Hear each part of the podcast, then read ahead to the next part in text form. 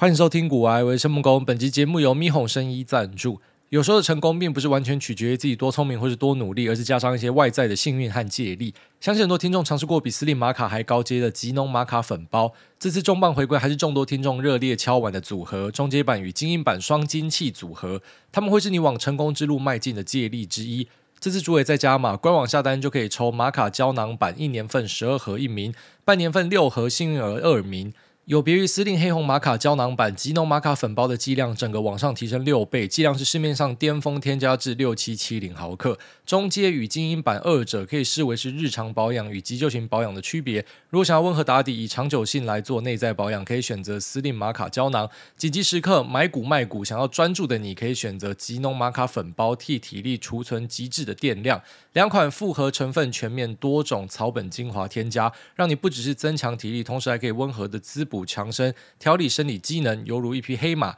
以稳定的步伐稳扎稳打，也有玛卡界的顶奢精品之称，很适合需要长期消耗体力的你食用。听到这边的你，可享专属骨癌独家优惠，无需输入折扣码就可以享现折方案，最高组合可以现省一九八零元，储备有效体力，正面迎击生活大小事。即日起下单，可再参加抽奖活动，详情请见资讯栏查看。下面提供给所有需要的朋友们，咪哄生意是我们这边呃长期合作的伙伴，那许多听众也给他们非常棒的 feedback。那我自己本身也是他们的用户，我觉得他们的产品是全方位的 cover 你日常每一天。那这边有需要的朋友们都可以参考一下我们资讯相关的说明跟连接。好，那昨天非常感谢 Manny 邀我去参加他的电子报感谢祭，那现场来了很多朋友，那蛮多也是我自己的朋友，有点像是呃，大顺便见面一下。那也见到了科技导读的周清华贤伉俪啊，那他也跟我打了招呼，因为我之前有上过他的节目。那看他家的整体状态很不错，因为很多人看到科技导读休息了，想说他是不是遇到什么样的事情哦？没有，就是大家看起来都非常的容光焕发。那也非常感谢 Many 邀我去这次的聚会。那相信蛮多知道 Many，的人，我不知道稍微讲一下，他是一个有在写电子报，呃，然后同时呢有录一个 Pod，找一个 partner 叫 Angela 一起在创作。那同时自己本身好像还有在上班，那个时间不知道怎么样规划的。那我之前有推荐过 Many 的东西啦。那根据 Many 的说法，就是说让他的订阅人数从一千喷到了好像七千多吧。然后之后我再推一次，好像从一万七、一万八喷到两万多。那我去推他的东西很单纯，也很简单，就是他东西真的写得很好。那同时他花很多心力在写他的电子报。那最棒的是呢，这个家伙他有一点点的怪癖，就是他觉得呃跟别人收钱是一个很奇怪的事情，而且他是一个很很大的 commitment。就如果我今天要跟你收钱的话，我可能要更认真写。明明他就已经很认真写，但他就有这样的一层呃自我审查，所以我觉得说，哎，他东西很好，然后又不用钱，所以当然就推荐给我听众。那其实我会跟他结一下这个缘分，是因为我本来就有在看他的电子报的东西。然后我自己在录 podcast 之后呢，你知道，其实我们一开始在做创作的时候，其实蛮常会海巡的。就是你会很好奇一下外面人怎么讲你，但现在就完全不会，现在就不会想要去查，因为你知道，呃，当你可能红到某个程度之后呢，就一定会有人不喜欢你嘛。那有时候你看到人家批评你的话，你。妈的，脑袋又很贱，你就盯着看，所以就让你自己很不舒服。所以等到你到某个位置之后呢，你就开始被攻击。那我觉得九妹讲的很好，九妹说你从默默无名到第二名的时候是最快乐的，真的是这样。然后等你再往上爬之后呢，你就会变成是大家攻击的对象。就是以前可能大家推荐你都会说，我跟你讲，你不要听那个某某什么财经节目，你也不要听某某投资节目，或者你不要听什么什么闲聊台。我跟你讲，你去听股癌，股癌全部都有。就是一开始大家都会这样推你。那可是等到你可能红之后，大家就会说：“我跟你讲啊，听国外的都是怎么样的人？”就是开始会攻击那个最红的。你就会发现，其实，在各个领域好像都有这样一点味道。那所以呢，就是当你开始有一点呃流量之后呢，其实你会尽量避免去海巡，因为你知道海巡呢，你你看到喜欢你的，你已经很习惯了；可是你看到不喜欢你的，你就会往心里去。虽然我现在也越来越少，就是也不会往心里去，但是你也不会无聊就去查那些东西。但一开始就真的会每天都查哦，就每天查。哎，今天 Google 大家讲我什么，YT 大家讲我什么，或者说在各个论坛大家讲我什么，那我就注意到，就是 Many 他就很常讲说这个股癌这个节目很好听，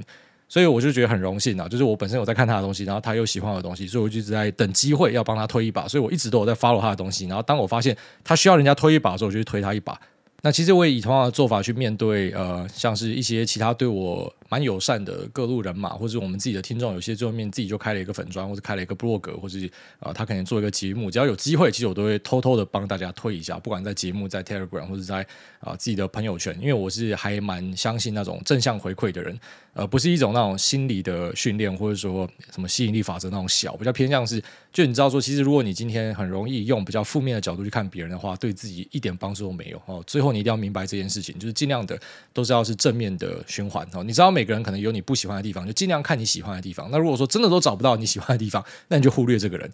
哦。不过蛮多人一开始在创作的时候，他会掉入一个陷阱。那这个陷阱呢，其实也不是说这个人真的很坏，就是因为你就是知道说这个市面上可能产品没有办法满足到每一个人，你知道可能有更好的做法，所以你才会出来去做竞争嘛，对吧？如果你今天知道说，呃，这条路上已经很多很好吃的餐厅了，所以你就知道说我不会他妈无聊跑去这边开餐厅，或者说同样的领域已经很多人在讲，他们讲的比我好，你就不会来讲。所以你一定是觉得说你可能可以讲得更好，或是呃你可能是可以更公道，所以你才会出来去做你的分享，或者是不知道你就是真的很喜欢分享。可是大多数人其实是因为他注意到这个地方有一个缺口，他才会想要进来。那因为说他有这样的一个预设的心态哦，就是这个地方有一个缺口，所以他会蛮常借由去批评或者去踩别人，就是我很常说的呃踩 A 捧 B，很多人他。没有办法好好的跟你推荐说 B 为什么好，他要借由踩 A 哦，呃，这个东西会好，因为那个东西加大家喜欢，它其实没有这么好，像餐厅也是这样嘛，或是有土博之间的推荐也是这样嘛，啊，那个其实没有这么好，这个比较好。那其实这是一个比较不好的事情，因为有些人在海巡，他就会看到，他看到之后呢，可能大家心里就有一个挂碍，就有一个疙瘩在那边。那当然也不是说你要去当每个人的朋友，你要去当 people pleaser，不可能。哦，你不能跟每个人当朋友，只是尽量不要在你可能还没有办法跟这个人互动，然后成为朋友，或者说去了解他在干嘛之前，你就会把这条路封死。哦，所以最后面我就是比较偏向与人为善呐，所以只要是为善的人，我都会呃蛮乐意去推荐。然后他的东西好的话呢，就是大力的帮你推出去。那 Many 的几个分享让我觉得还蛮有感觉的。首先一个，他提到不要膨胀啊，不要膨胀，其实也是我在过去的几百集以来一直讲的一个观念，就是尽量不要膨胀，不要觉得自己很红，不要觉得自己很屌，不要觉得自己很有钱，因为最后我们就会发现说，人外有人，天外有天，永远都是呃这个有有更强的人，或者说更厉害的东西存在，所以尽量不要太容易的感到自满。那我提醒自己不要膨胀的方式呢，很简单，就是我只要打开我的社群软体，然后跟一些大哥讲话，我就不会膨胀了。所以其实我比较少膨胀，然后有时候可能看起来比较有自信，会去呛人，是因为呃，当你被呛的时候，你就想呛回去，你就发现说一堆猴子就是那个位阶跟你差很多，可是他以为说你在外面抛头露脸，他就可以劈你两下，他不知道说当我们劈回去的时候，我们可以把他踩在地上。所以有时候遇到这种，就还想把他踩在地上一下。但是其实现在越来越少，就这样哈，反正你要嘴，那你就换台听啊，就不要跟你吵架。不过，其实我自己让我自己维持不要膨胀的一个秘诀，就是我尽量去跟非常强的人混在一起。那我觉得这些人很好玩的一点是，他可以真正的实现君子之交淡如水，真的是这样。就是你们不用天天吃饭，你们不用天天去外面什么喝酒啊，还是说互动啥小的，其实就是偶尔大家互相分享一下，沟通一下。我发现那种很强的人，他们其实都有这样的一个素养，就他们其实也。不是特别喜欢社交的人啊，当然我不排除有那种社交强者啊，哈，只是呃刚好可能我们身边物以类聚吧，这样的人就是他本身也也不是特别需要要出外社交，就大家聊一聊，当个网友其实就很高兴，所以就是跟他们这样呃聊一聊，讲话讲一讲，有时候就会提醒自己说，其实这个世界真的很大，还有很多你要小心的地方，或是当你今天可能已经有一个啊、你觉得超棒的想法，你已经理出一套你觉得接下来的策略很屌。那跟我们分享之后，马上就被人家点出来说这个地方可能有漏洞，所以呃，这些都是去协助自己维持比较呃，我觉得低调，然后维持自己可以继续加强，不要太容易自满的一个呃非常重要的前提。那在 Manny 有提到他的创作方式，他有提到他跟他的 partner 在一些节目上可能需要花到十二十个小时甚至更多，然后来完成一个节目的创作。那这个和我自己的体验是完全相反。那也不是说什么我的节目不需要准备，因为我的工作就是我的。节目就是我把我的工作拿到我的节目上面讲，所以感觉我好像不用为了节目去做准备，我就是麦克风接了，我就讲这个礼拜我他妈的我做了什么事情，然后我遇到什么事情，然后我看到什么样的新的状况，或者说哪一个财报我刚好有看，我就顺便跟你分享一下。所以你可以讲说我的节目是花很多时间准备，因为那就是工作。但是你也可以说，就算我今天没有做这个节目的话，其实我还是要去做那些准备，因为那是我的工作。所以我只是把我的工作延伸出来。所以在我来看，我会觉得节目是一个完全不会花时间的东西。如果今天节目是需要花到时间，我要去呃写一下我的脚本或什么的话，那我可能就不做了，因为我真的没有这么多的时间哦。就是可能你就要去考虑一下呃权衡啊，哪个地方可能比较好赚钱或什么，你就去做重新的分配。就是你有很多东西要去想过。但现在对来说，节目我可以一直持续的经营，然后或者像是周千华问我说：“哎，你现在几集？哦，四百多哇，你都不会累哦，都可以持续下去。”我说：“没有，因为就是我我还是要工作，所以我的工作延伸出来就是我节目，所以我不会觉得我做节目会把我烧掉，或者说把我的这个呃脑筋给榨干的感觉，比较没有这样的一个味道。那其实就是因为我直接把我的工作延伸到我的节目里面去。那其实 many 的工作也可以这样，只是就是说他的目标比较不一样，因为他希望成为像是 Acquired 那样的一个节目，所以呢，它是像是一个深度的说书台，所以他需要去研究，好像。可能老黄或者说 TSM 啊，他们以前是怎么样起来的啊？这个 TSM 的历史是怎么样？那老黄的历史是怎么样？那过去有遇到什么有趣的事情吗？还是什么的？所以他一讲可以讲三四个小时。那我们就是比较呃实务一点哦，就是我也不太在意你过去的故事，虽然我多少也都知道那些故事，但是我不会想要花心力跟我们的听众介绍那些。我就是讲说现在到底在干嘛。那就像可能接下来有节目就会讲说，我这个礼拜注意到某些公司他们未来在干嘛。那我就不会去延伸到啊，他以前是怎么样啊？苏姿丰以前是呃在哪里长大的啊？然后最后面他念麻省理工哈，他他很快就毕业啦，然后他出来在哪工作？就我们就不会去讲那个。那那些东西，我相信你要讲话，你真的就要花时间去找资料，然后跟研究。所以可能就是会花呃很多的时间在这一边。那当然，那也是一种呃创作或者说经营的方法。但我这边给大家一个想法，然后就是我自己的想法去延伸。然后我发现它不是一个幸存者偏差，就是有很多人其实在做一样的事情，只是他自己可能不知道。就是你开始注意到有蛮多的创作者哈，他们在做的东西，他们在做的分享，其实就是他工作的一个延伸，像是一些医师的台，然后像是一些呃可能动画或者说漫画从业人员的台，那或者是。一些工程师、一些修缮人员哦，他就是把他的工作延伸到呃他的节目上面去呈现。那其实这样有一个好处，就是说，因为你本来就要花这个时间，就算你没有做这个节目，你也要花这个时间。那现在呢，你为了这个节目，呃，你就是把你的工作的内容稍微的点缀一下，然后让别人可以吞得下去的方式跟大家介绍。可是你可以获得一个呃极度廉价，那并且是超大的杠杆。为什么说它是一个超大的杠杆？以我自己的案例来讲。我本来去做的这些研究，我最多就是拿去跟我的股友交流，哦，所以可能就是一个东西换到一个东西。那可是现在呢，我把一些东西包一包，然后放在网络上给大家听。我可能一次换到的是五十个人跟一百个人，他给我的 feedback，他不一定是马上给我，他可能是之后想到的时候，他只要有好料的，他就会丢给人家说，因为你之前节目有帮助过我，所以我现在拿什么资料回给你。那这样的帮助是真的非常巨大的，是是是大到我觉得很震撼的。就是其实我整个节目最大的收益来源是在这一边，就是它帮助我工作的加强。那这个东西我注意到，其实很多人都有这样的做。就像说你今天开一个诊所，那可能不太方便一直去做广告或什么的。那你有没有想过说，你就是呃出来跟大家分享一些科普的内容，或是一些呃解决可能父母的痛点啊？大家在带小孩的时候都都不知道说小孩子要怎么样睡过夜，刚好这是你的专业。你就去多写这样子的文章，大家看一看，看到之后，他去找你，他就会找到你的诊所，你的诊所就有一些这个额外的助力了嘛。那再来就是，举例说你要找人的时候，你发现你看现在找人超难找，可是很多人他其实就是你的粉，他就是想要去帮你工作，你找人也变好找了，所以你真的会有莫名其妙一堆你想不到的优势，就因为这样发生。那你做的事情很简单，你只是把你本来就要做的东西，然后把它录起来上传而已，就这样。而且要录起来上传超简单。那如果说你真的觉得有点麻烦，现在的那些剪辑人员或是外包的一些啊、呃、修片的，或者说帮忙你去剪音档的人啊，那都超便宜的啦，超级便宜啦。比起你去投广告啊，做一些行销啊，这个是超简单、超暴利的方式。那并且呢，只要成功的给人家捞到的话呢，它可以造成的效益是非常巨大的。所以我我近年有注意到说，像过去一段时间的。呃，不管是在网络上，还是呃，布洛格、YT、Pod，或是你想得到的各式各样的创作模式，以前可能蛮多是，我对这个东西有兴趣，我先找一个主题。那我今天想要开一个 YT，所以我找一个主题，然后我去做研究，去分享。然后你现在开始发现说，为什么竞争变很激烈？是因为分享的人本身就是这一行里面的人，所以他本身就是最专业的人，所以对他来讲说，他产出这样的内容干太简单了，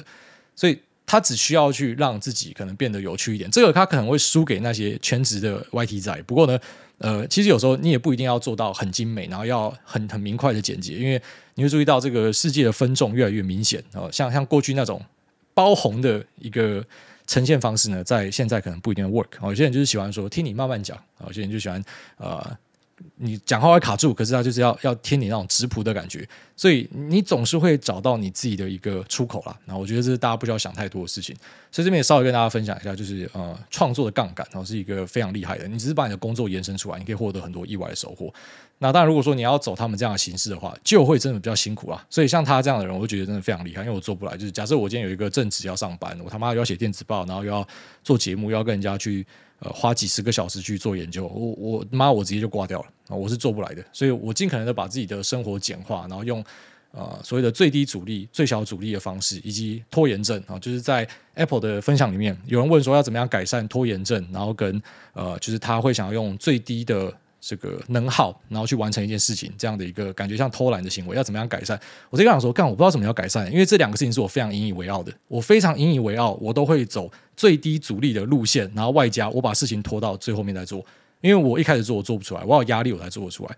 然后呃，最低阻力就是说，你会去找很多方法来解决。看起来你很懒，可是实际上你是用超级高效率的方式在做事情。哦，这个是我非常喜欢的，所以我会去研究这样子的东西，然后往这样的方向去前进。我觉得节目虽然它不是一个呃这么仔细去规划过的一个结果，它比较像是一个意外的发展。可是最后面回头去做一个检视，会发现说它也是符合我的这个大原则。就像我节目都是最后一刻当天才录，然后再来嗯，我的节目的产出呢，就是我工作的延伸，所以我也不去三八。然后就算我知道说你们今天可能会想知道某些东西的科普，我也不会去呃科普那个东西，因为那个我要花太多时间了。或者说现在可能外面最红的东西是什么，我也不会刻意去研究拿来跟你讲，因为那我要花时间。我就宁愿就很单纯的维持在我的防守范围内，就是我知道什么东西我就讲什么东西，然后这样子其实蛮快乐的，然后也是一个秘诀啦，就是为什么可以经营到现在这么久，然后都不需要去停更，因为它不需要花时间，所以你就不会觉得说它对你有什么样的一个压力。那外加有很多正向的 feedback，它都是支持你继续好好做的一个东西。好，所以其实这边算是跟大家分享一下啦。啊，就是其实啊，这个天下的创作方法百百种，不过我的方法在这边也顺便跟大家公布一下。那希望说大家都可以有所帮助。好，那接下来我们进入市场话题哦。那开头先来聊一下立端六二四五。那为什么聊这一支公司呢？因为我在前几集有跟大家稍微提到说，就是有注意到台股的一些资安相关的硬体公司，像是立端、新汉、奇阳、瑞奇电通，就他们大家一起都在动。那虽然其实，在过去的一段时间是小股天堂啊，那我相信大家有在看盘的都有注意到，很多的小型 IC 哦都直接射到天上去，完全是没有什么特别理由的。但是呢，如果我们今天有办法掌握到是有一个族群哦，它是一起在动的，这个我们一般都会去研究一下，至少法说会去看一下，或是去扣一下公司，去了解一下是不是有什么样的好消息。因为如果说只有几只股票在动的话，可能是一个市场情绪的变动。导致的，然后现在突然市场情绪变好，一些股票又比较小资，那个资金他妈随便打一打，我们打个一两百万就可以直接拉个三趴五趴之类的，所以呃有时候会是有这样的一个状态啊，所以你去看筹码会发现说，可能很多是隔日冲在那边拉，那就没有太大的一个参考价值。那我们会比较聚焦在那一些所谓的整个族群已经一起动起来的，然后会去假设说，因为如果一个东西是巧合的话，那四五个东西一起动，他们又是同个族群的，那说不定就是有一些业界的变化产生了，那可能我们不知道的，赶快去扣一下，或者法说去听一下。那现在看了一下立端的法说内容，老实讲我不知道他妈资安在喷三小哦、真的是看不懂在喷什么，因为这个法说的内容看起来并没有特别的有什么有趣的东西啊。然后在未来的展望上呢，看起来也是稍微偏保守中性偏。多了，就是你很常会看到人家讲说，呃，审慎乐观哦。其实审慎乐观就是讲说，呃，应该不会再烂，可是我们也不知道有没有可能会变好，就是所谓的中性偏多看。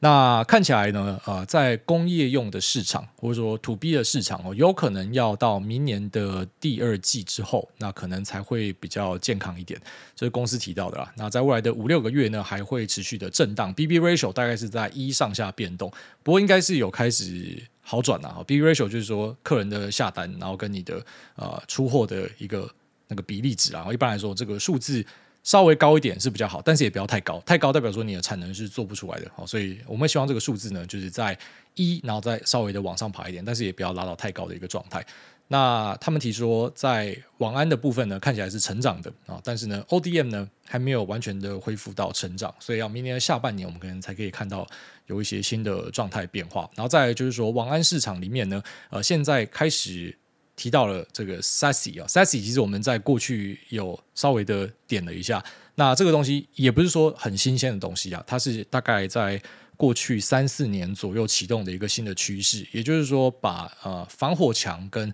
治安的防护呢拉到云端去做，就不像可能传统就是说我摆一个设备，那连着某个呃我们工厂的设备，好，所以呢它就是针对这个工厂的设备去做防护。现在可能呃蛮多会选择直接连到云端去。那连到云端去的一个好处就是说，因为今天去做投资的时候，你知道其实台湾的老板或者其实全世界老板蛮多应该都是这样子的，他们只会想要去投资马上可以换到钱的东西。那像治安的设备投入，它就比较偏向是，你投入它是不会帮你赚钱的，它只有在你出事情、你 barbecue 的时候，你才会说，哎，还好我这个设备。但一般你不会想到，你也不会觉得说自己这么衰小啊。所以就是类似以前那种，我们安全帽也不一定要戴嘛，反正不一定会撞到。那只有等到可能这个骇客的行径越来越嚣张之后，那大家才会开始去注意到这样子的东西，或者说你真的被人家害过，你真的被人家骂钓鱼弄过还是怎么样之后，你才会开始去做一些治安的防备或者一些人员的治安 SOP 啊。其实你不能够完全的依赖设备了，因为蛮多其实是透过人员的。啊、那个治安漏洞去突破的啊，他让你点一些连接什么，然后就把你们公司的货款给干走。这个在台湾的中小企业，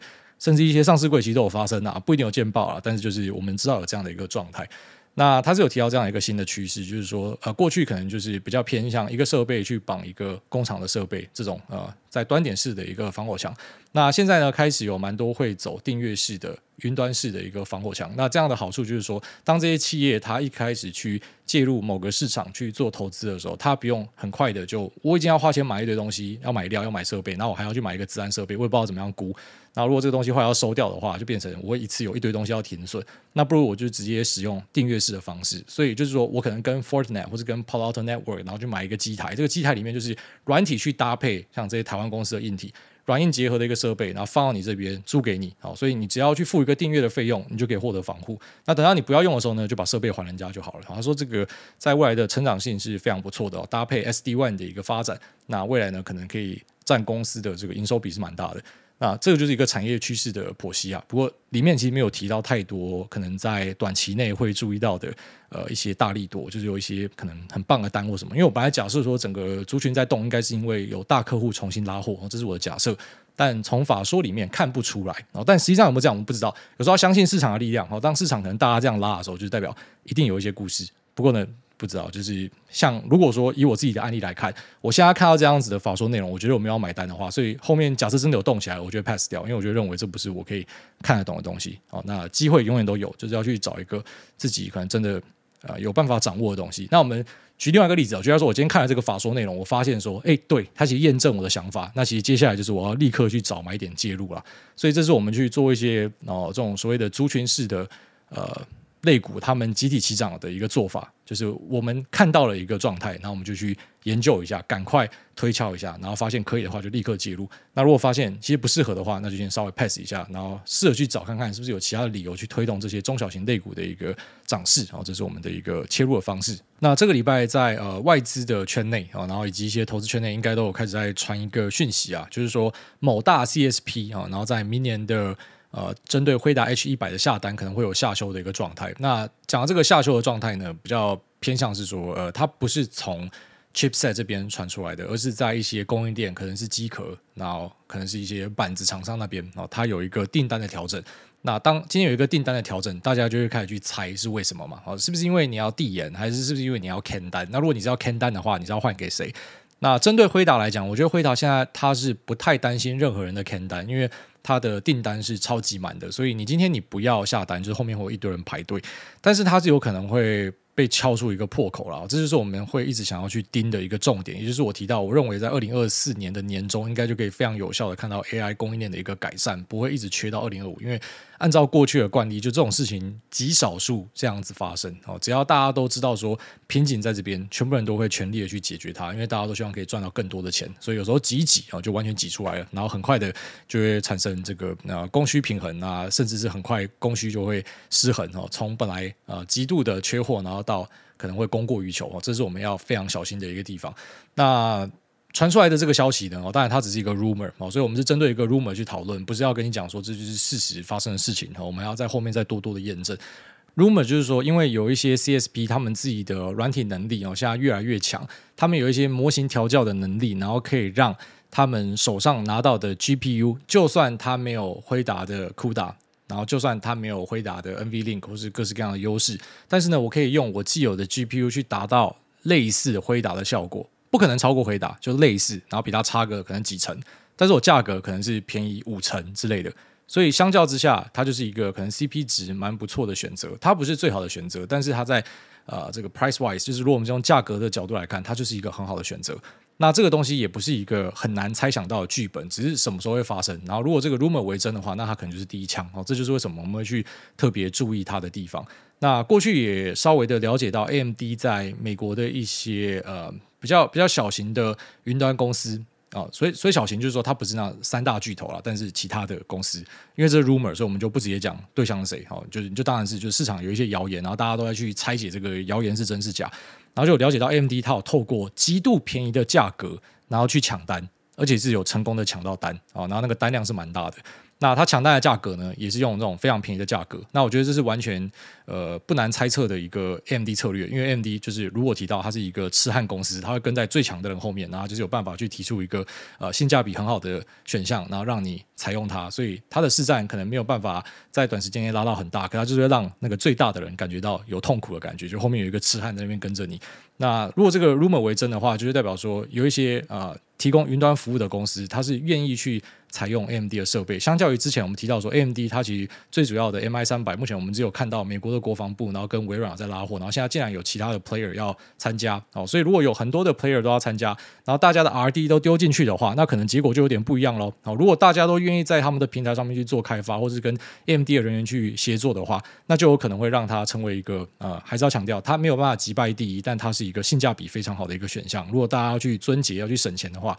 可能就会选择哎稍微用一个没有这么好的东西，就类似说。你可能会很想跟你的公司靠背，说为什么我们他妈的健身房的吸尘器就是不要用那种几个最顶的牌子，为什么要用那种国产的牌子？然后老板就跟你讲说，因为没有钱哦，所以呢，这个虽然难用一点，但你们就多多担待，我们要省钱，类似这样子啊，反正一样可以开发出那样的效果。然后可能就是说人员会比较辛苦一点，OK 啦，反正在价格上面它是一个很好的选项。那我们就是有注意到说，AMD 可能会在呃接下来的一阵子哈，特别是 MI 三百终于开始要放量了，那说不定你会开始注意到市场上有一些消息，有一些大的 Cloud Service Provider 或是有一些 Enterprise，他们可能会愿意去采用 AMD 的东西，然后一起去共同开发。那最重要的原因就是因为他们希望可以把在 AI 伺服器的这个投入的资本在在下降，也就是说去服务一个 second source 啊，那他们不会很轻易的就放掉呃在辉达这边的供货顺序，那这是绝对的，但他们应该都会希望说，如果可以的话，我们来试看看，因为试一下是不会伤筋错骨的，那我们就试看看这个产品有没有可能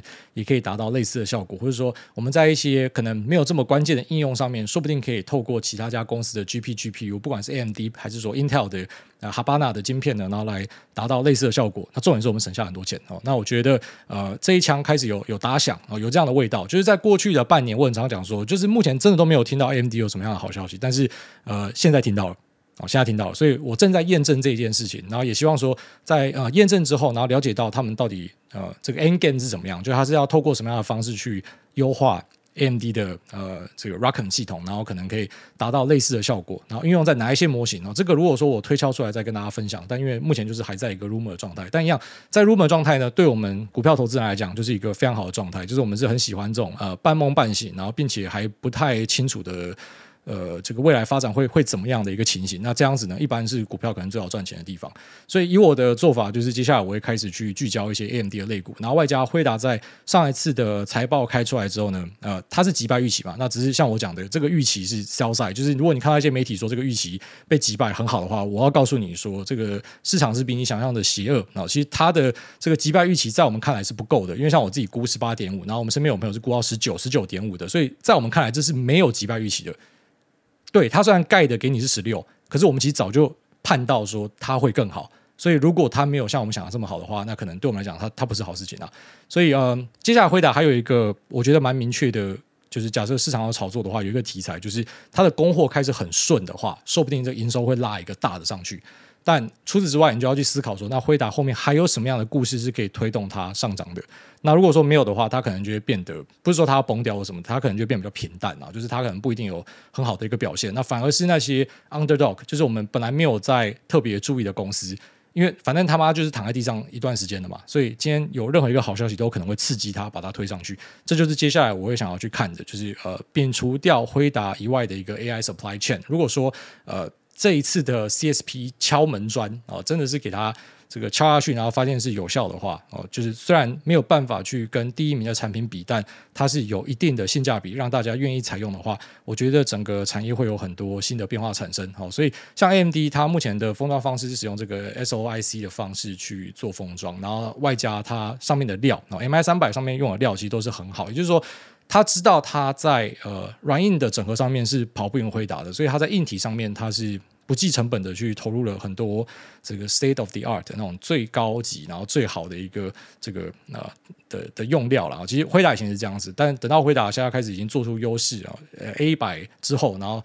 H 一百 B 一百就开始往那个 cost down 的路线去走了。他们就开始在 cost down，因为就发现说，反正我就是把大家打爆嘛，这就 cost down。那后追者呢，就是目前他们会选择的策略是，我给你一个非常好的硬体，那。我整家公司的售价 SP 也是压到很低，所以相较之下，我的毛利真的低很多。但对他来讲，他现在的首要考虑的重点，并不是要赚多少钱，而是先抢到市占。因为抢到市占之后，就可以有后面很多变现的方法。所以呃，这是一个非常重要的转折点哦。对我来讲，就是过去的一个礼拜，我非常的兴奋，因为就是重新的去剖析了一下 MI 三百相关的 supply chain，然后以及呃，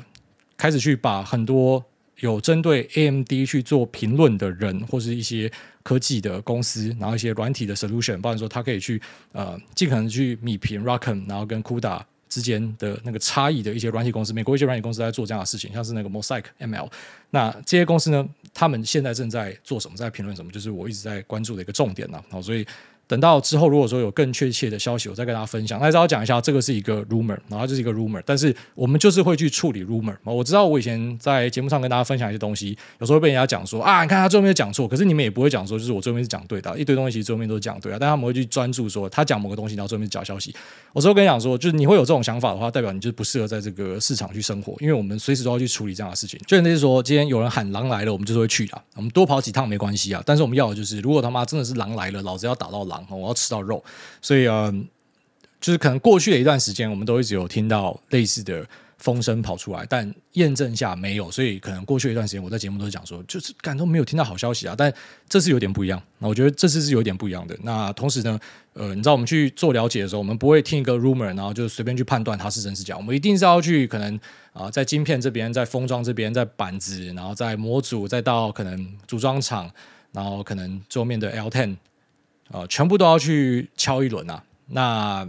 当我今天发现说，可能符合我的猜想的这个 feedback 是多于六七成的话，那这东西可能就是真的哦，它可能就是真的，所以我就会愿意去了解它，然后去讨论它。所以可能不知道我们有机会会站在一个新的发展的呃一个转捩点啊，那这个在等后面几期，假设有注意到什么样新的现象，再跟大家分享。那当然一样，就如果说我们的听众有什么样的这个真知灼见，也欢迎来跟我分享啊。这是我讲的抛砖引玉嘛。哈，当我今天在我的能力范围内去做很多的推敲之后呢，你你可能能够掌握的东西你都掌握到了，所以你剩下什么？你剩下可以求神拜佛啊。所以为什么很多人？他尽了很多努力之后，他会求神拜佛。就后来我也理解，因为他什么都做了，他就只能够这样子。但我们还有一个，就是我还可以在节目上面讲，然后讲完之后呢，诶，说不定又可以再获得很多新的东西啊，就就不一定要直接进入到求神拜佛那一 part 啊。所以先稍微跟大家分享的就是这个礼拜观察到的一个新的趋势啊。啊，那再就讲整体的盘势，稍微点一下，就是在最近几天呢，其实真的是有注意到蛮多呃鬼谷在那边乱喷，然后其实老实讲都不知道在喷三小，有些东西是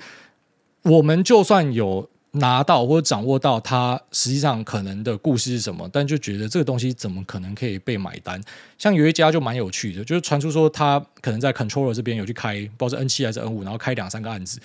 那首先去开这个案子超贵，好，你去开这个案子非常贵，所以在市场里面，大家如果听到这样的消息，他们会怎样去解释？哦，他愿意去开这样的一个案子，他开那些光罩，代表说他一定有接到大单嘛，不然他怎么可能会去开这样的单？诶，那一个他妈多贵耶，而且你要产出到。这个某种量之后呢，你可能才会开始赚钱，才开始大赚。所以你没有大单，你不可能去做这样的事情。可同时，你去比较一下业界最强的，好，业界最强的这家公司，干连他们都没有开这么多的一个呃新新的这个光照，然后去去采用。所以我不知道，就是当你看到这样的东西，然后你看到它股价要狂喷，很多人讲说市场永远是对的。我觉得市场其实不一定永远是对的，因为如果市场永远是对的话，呃，真的好的公司就完全不会崩嘛，对不对？因为它崩的话，代表市场错了嘛。那呃，如果市场永远都是对的话，那坏的公司也完全不可能会涨嘛。所以应该讲说，有些我们在市场里面常常听到的一个啊，听起来像真理的话啊，有时候都要去想一下啊，其实都要想一下。其实甚至是有一些看起来是很至高无上的，类似啊，人多的地方都不要去啊，这也不一定。有时候人多的地方，哎，感觉是可以去。像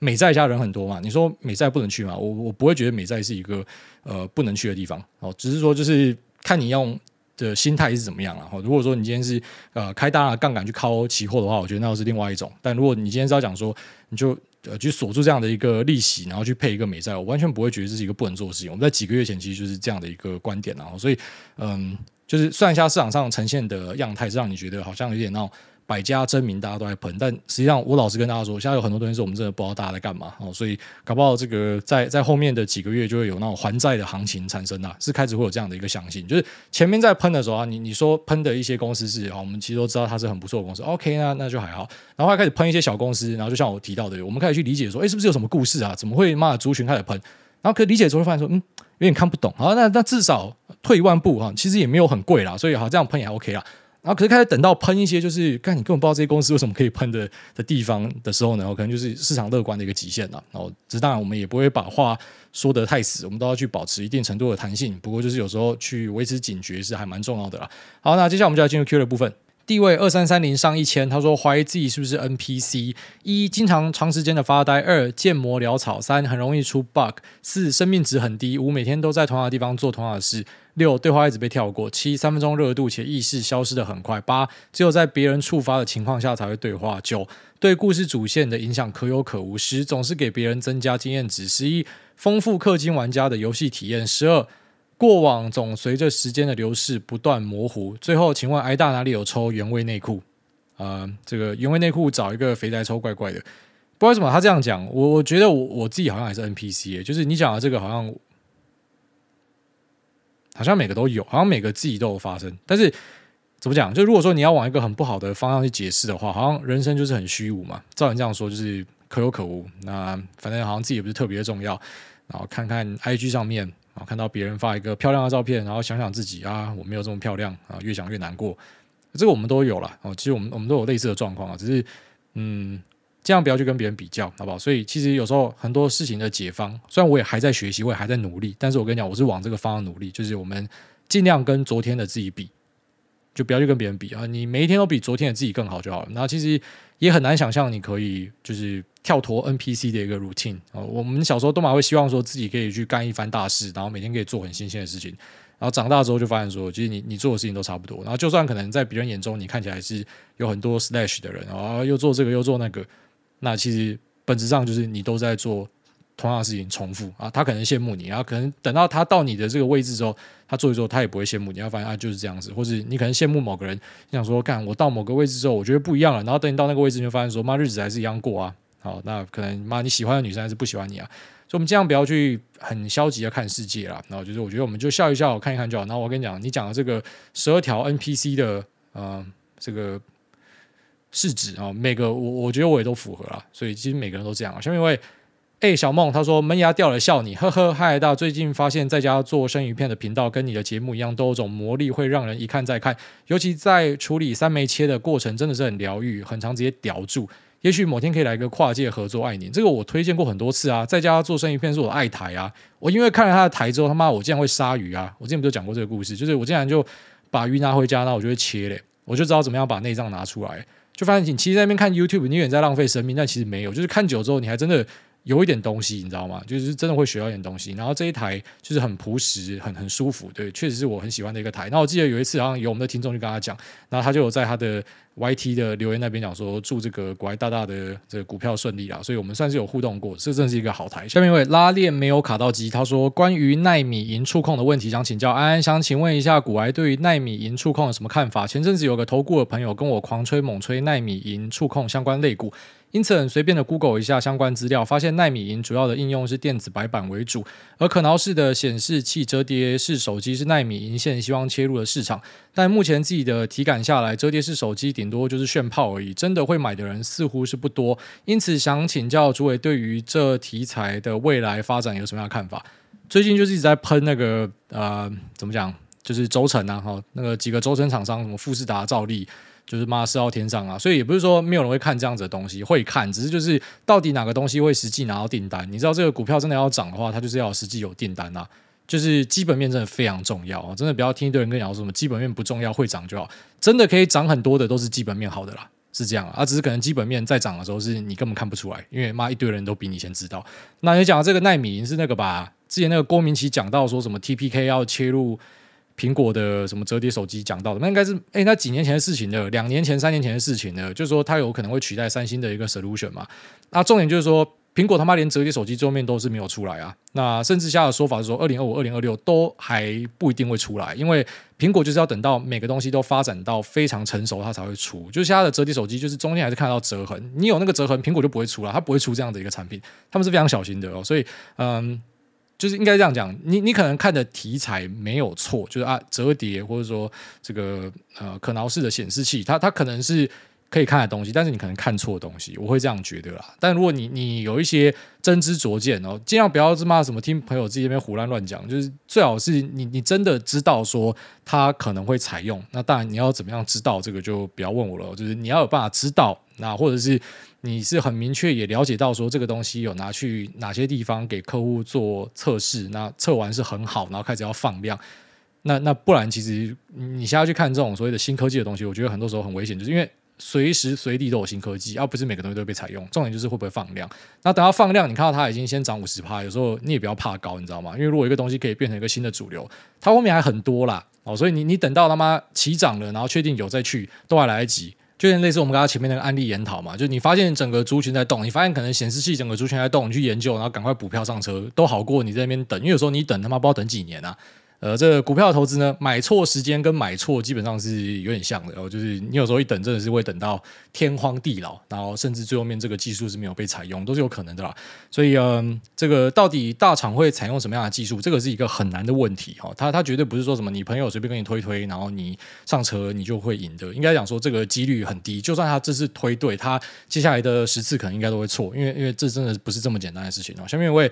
梦工是 Lisa 脑工啦，说 Podcast 最爱听股癌。诸位你好，想请问，如果知道哪一家厂商准备包机或是易运输价格合约，那这个算领先指标还是落后指标？但付款可能会六十天后才会认列营收，那应该要什么时候才开始布局呢？谢谢癌大姐或，祝诸位一家平安健康。应该这样讲，就是任何一个呃，反正你只要觉得它可能是优势的东西，它都有可能是优势。那你要怎么样去验证它？很简单，就是你去观察一下后面的一些变化。我觉得说，你开始注意到你知道的一些东西，像像他提到的这个哈，你你是有办法可以看到有这个运输的状态，然后是领先大家，所以你你知道说。突然间靠妈，这个飞机被订满，那可能就是后面这家公司它有什么大量的出货，那你都可以试试看啊。而且这确实是有人会看的，像前阵子有一个啊、在台湾做 DDR 还 DDR 四模组的厂商，就是有什么啊，有货上飞机了，那上多少，就有人在传这个嘛。所以它是可以当成是有可能是一个优势的。但是我觉得所有你去判断有可能可以拿来使用的这个东西呢，都是要经过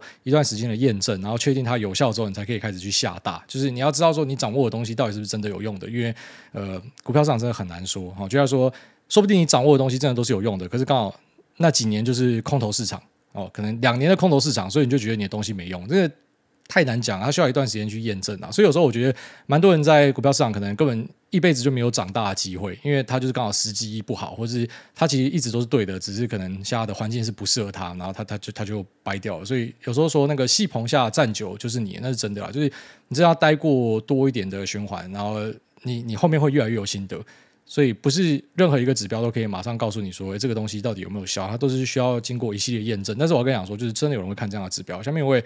Stoner 不是呼马仔，他说上班孤儿仔，哎，大家好，想问最近的难题。小弟目前三十岁，今年中离开前公司，最近刚进入新公司，进去的第一天就发现公司的流程很混乱，唯一的同事要离职，那上面的人要我三天内交接所有的项目，且没有完整的教育训练。那现在就要我正式上线，但资源又提供不全，且上头会无限的把事情分派下来。想问癌大会怎么样做？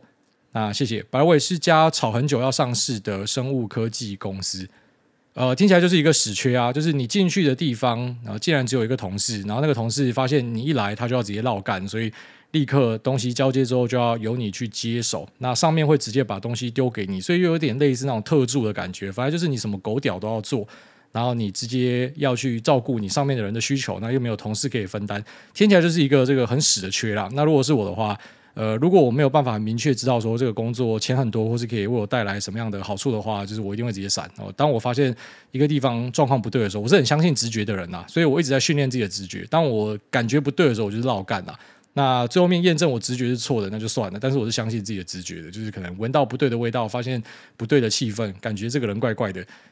八九不离十都是正确的啊，因为有时候是你脑筋来不及处理，但其实你的这个反应已经先帮你处理了，它就是给你一个很奇怪的 feedback，所以你要去相信你的那个身体的一个感应啊。好，这是我的一个选项。下面一位李斯特中他说：“谢梦工中肯盖。”艾大你好，前几集你说到科技业处长没空看盘就买房，实在是说到心坎里。就有耳闻学长跟我说，关埔特区已经快摸到七字头的新开案，他就亲眼看到部门主管在脸书广告下说有兴趣。那心中只能够觉得羡慕，为什么只是想要有居住的地方，然后好好的生活成本居然这么高？但这应该就是市场机制投票出来的结果吧？期许自己有天也有选择的能力。不是，因为我在跟你们讲说，处长什么买房子那边狂买十间五十间，你以为我在胡乱呢？你以为我是凭感觉，或者像你说什么你的什么朋友的学长？不是啊，我是亲眼知道这些人是谁啊。那我知道他们不是说什么，呃，我要去吐槽他们什么，就是我就是很羡慕他们啊，这么有钱就买房子，然后你知道我也去企业演讲，也看过很多什么处长啊，什么经理啊，啊，都这样啦，其实蛮多都这样子啦，啊，对啊，他就是一个这个怎么讲资本主义社会的结果吧，反正在台湾这边持有房地产的成本就是低啊，所以对他来讲就是我钱不知道干嘛我就买房，甚至他们不一定有炒房的意图哦。真的哦，就是他可能不是你看到那种可能会在网络上跟人家比战的那些什么投资客，怎么自己他妈买一个二手房，然后觉得自己很屌，整天上网赞人家说住哪里，那种就是那种白痴啊。像这种处长，他也没空跟人家吵架，他就是买。那甚至有些东西他买的当下，还会他如果上网贴，人家会笑他是盘子哦。哎，你买那边买那么高，因为他根本没差，他就是钱太多，他就找东西买。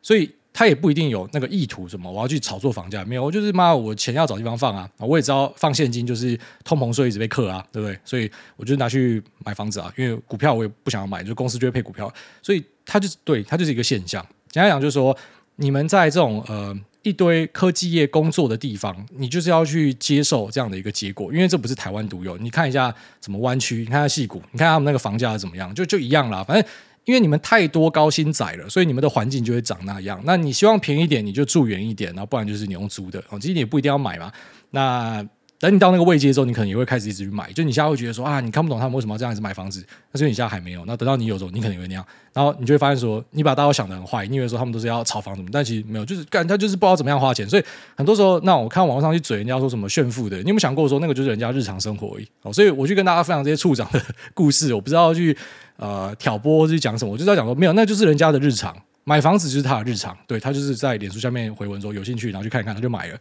那你们想要是盘子或什么的，他也没差，对，他可能就套三年，他也没差，反正就是他就是买，对，所以就是整个这个呃，我觉得就是资本主义社会一个必然的结果了。反正有资源的人就会开始去投入更多资源嘛。那我们要去稍微导正这件事情，就是还好他们缴的税也缴的比大家多啊，对吧？所以就是他们也是贡献大家比较多啦。就是我们一般是不会去占这样子的一个东西。下面一位。Chen hao ho 他说：“音区不大，创造神话。”哎大您好，看完你推荐的《葬送福利熊》，让我想到一部电影《海边的曼彻斯特》。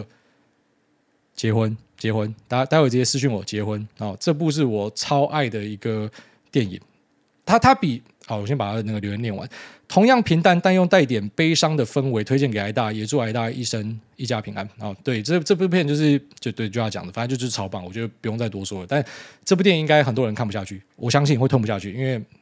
你你从头看到尾，你心中都闷闷的，有一个石头压着的感觉。但我觉得很爽，我觉得极爽哦。这部片真的是那个演员的灵魂已经满出来了，他他灵魂不是只是满，他是满出来，是外溢的，你可以感受到，你可以，你今天假设有带个什么。X 光晶片在你的脑袋里面的话，不知道你可以看到那个演员的灵魂，就全部都正在从你的电视荧幕里面流出来，就是很好的一部片。下面一位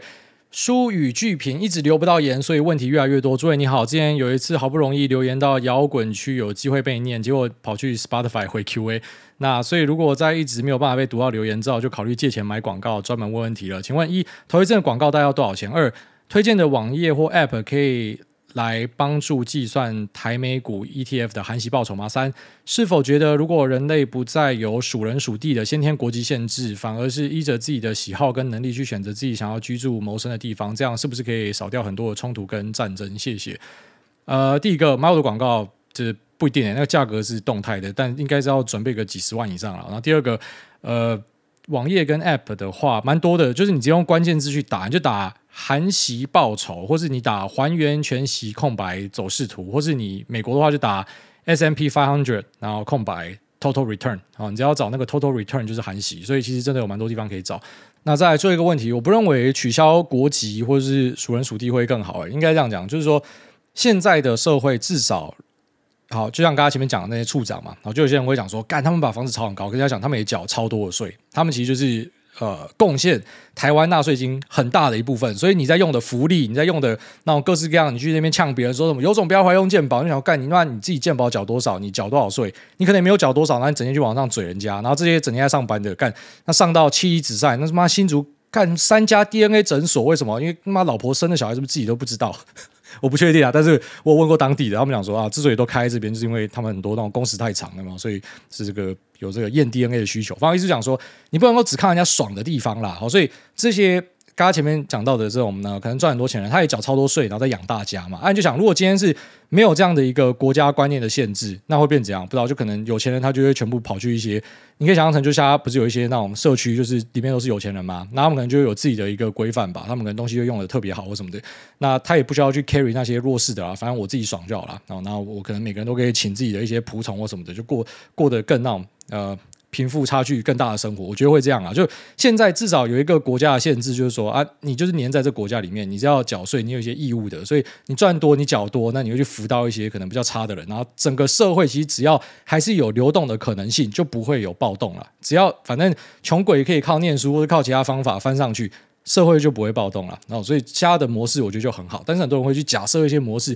有没有可能我们怎么样做会更好？不知道，我觉得说像像你讲的这个模式是反而会更差，就是呃有钱人可能就全部都集中在一起，然后他们就玩自己的东西，但他们可能也会有一些冲突或什么的。那穷的人就全部被丢到一个地方，然后大家那边等死哦，就是也不会有这种什么一些社福的资源来养这些人，因为干你们根本就也缴不出那个税金嘛，所以现在的模式其实我觉得反而是比较好的，就是。不知道你你是不是听太多那种 John Lennon 的歌，就是什么 Imagine There Is no 叭叭叭啥小的，就是那种呃过得太富足的第二代，或是一些很理想化的人，他们就有这样的一个想法，觉得说哎，我们的制度怎么样会更好？那你要想，如果那个制度真的那样会比较好的话，为什么没有往那个方向发展？所以很多时候存在即合理啊。为什么制度是长这样子？那现在这种国界的制度，哈，其实这个在呃。二战、一战之前，它是很淡化的。以前国界没有像现在画的这么清楚。那以前的冲突其实比现在多很多。你感觉现在的世界很乱，或是你感觉现在的可能犯罪率很高，可是你有没有查过以前的犯罪率跟以前的世界是这个啊战争死亡的人数是多少？其实那个都是逐年慢慢在改善的啦。所以你要相信，就是我们的体制，那人类的集体智慧是会让这个世界越来越好。你也只能够这样相信啊，对吧？除非你是反人类的人，所以就不要去想一些那种啊，我们可不可以额外设计出一个方法，可以怎么样？基本上很难。就是那种动不动，特别是很多那种毕业生最喜欢这样，刚毕业然后就说我要来改革世界，我应该怎么样做？奇怪，为什么会按照你的方法去改革？就是一般来讲都是行不通的。就是一个地方会有这样的一个制度，那可能就是当地的人或是当地的一个一个这个风俗习惯造成的共识。你甚至有时候可以讲，对，它是积非成是，可是就是慢慢的往一个更好的方向去修正。那任何想要去呃直接大刀阔斧去改变现在既有架构的，有时候就是你会发现说。你改下去之后，对，你可能完成了你要的一个小目标，可是其他东西会一时间全部出问题。类似工程师很喜欢讲的，就是一个东西没有坏掉，你不要去修它，你不要整天去乱改一些扣。然后是你玩那种什么模拟城市，你你不要整天想要乱改一些东西。你本来城市你这样子慢慢的看起来乱七八糟，这边整个啊叠加盖上去，叠床架屋，哎，这个城市是可以 work。然后你突然间啊，我这个管线重拉好了，就发现整个城市又爆炸。很多时候会这样。好了，那这是我的新的分享，拜拜。